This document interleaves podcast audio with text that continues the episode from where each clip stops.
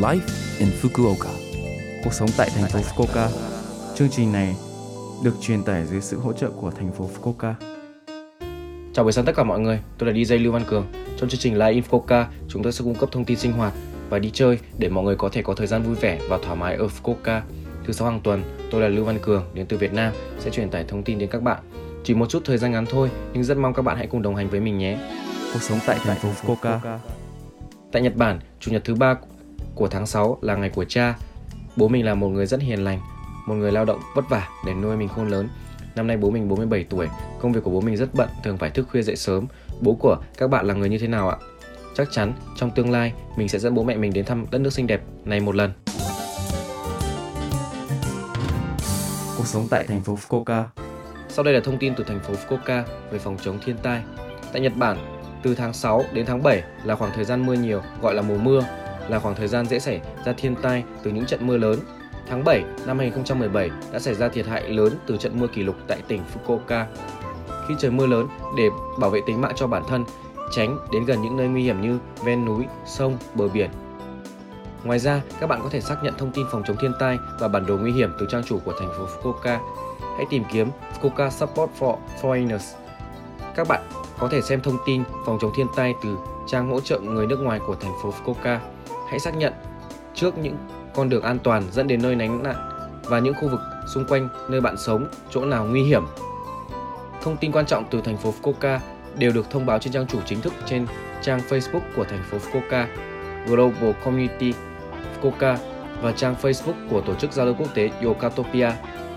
Các bạn hãy theo dõi trang Facebook và nhận những thông tin quan trọng hàng ngày nhé. Ngoài ra, Fukuoka cũng đã vận hành dịch vụ chia sẻ ô Aikasa. Khi trời mưa, các bạn có thể mượn một cách đơn giản từ like trên điện thoại. Ô được đặt tại các à, tàu điện ngầm và các trung tâm thương mại. Hãy sử dụng khi trời đột nhiên mưa nhé. Thông tin thông tin chi tiết hãy tìm kiếm Aikasa Fukukashi. Thông báo từ Bảo hiểm sức khỏe quốc dân tại Nhật Bản, tất cả mọi người đều phải tham gia bảo hiểm y tế, tất cả mọi người chắc chắn đều tham gia bằng việc đóng tiền bảo hiểm y tế khi các bạn bị bệnh và bị thương, đi bệnh viện, khoản tiền các bạn phải trả sẽ ít hơn. Bảo hiểm y tế có 3 loại. Lần này tôi sẽ thông báo đến các bạn đang tham gia bảo hiểm sức khỏe quốc dân. Tiền bảo hiểm sẽ quyết định vào tháng 6 hàng năm, sau đó giấy đóng tiền sẽ được gửi vào giữa tháng 6. Sau khi kiểm tra khoản tiền cần đóng, các bạn hãy đóng trong kỳ hạn nhé. Khoản tiền bảo hiểm được quyết định bằng khoản tiền thu nhập của năm trước. Khoản tiền bảo hiểm có thể sẽ được miễn giảm nếu các hộ gia đình có nguồn thu nhập thấp do ảnh hưởng của virus corona. Hãy trao đổi với Ủy ban Nhân dân quận. Ngoài ra, các hộ đang tham gia bảo hiểm quốc dân nếu chưa rõ khoản tiền thu nhập trong năm trước sẽ được gửi thông báo khoản tiền thu nhập bảo hiểm quốc dân. Những bạn mà còn chưa nộp bản viết hãy viết những điều cần thiết rồi gửi trả Ủy ban Nhân dân quận nơi bạn sống. Nếu có điều gì không hiểu, bạn hãy trao đổi với trụ sở hành chính khu vực, có thể trao đổi bằng 18 ngôn ngữ, số điện thoại 092 753 6113, 092 753 6113. Sau khi được tiếp nhận bởi trung tâm phiên dịch sẽ được kết nối đến trụ sở hành chính khu vực. Hãy nói nội dung bạn muốn trao đổi và địa chỉ của bạn. Cuộc sống tại thành phố Fukuoka. Số Live Infoca tuần này mọi người cảm thấy thế nào ạ? Rất nhiều thông tin bổ ích phải không ạ?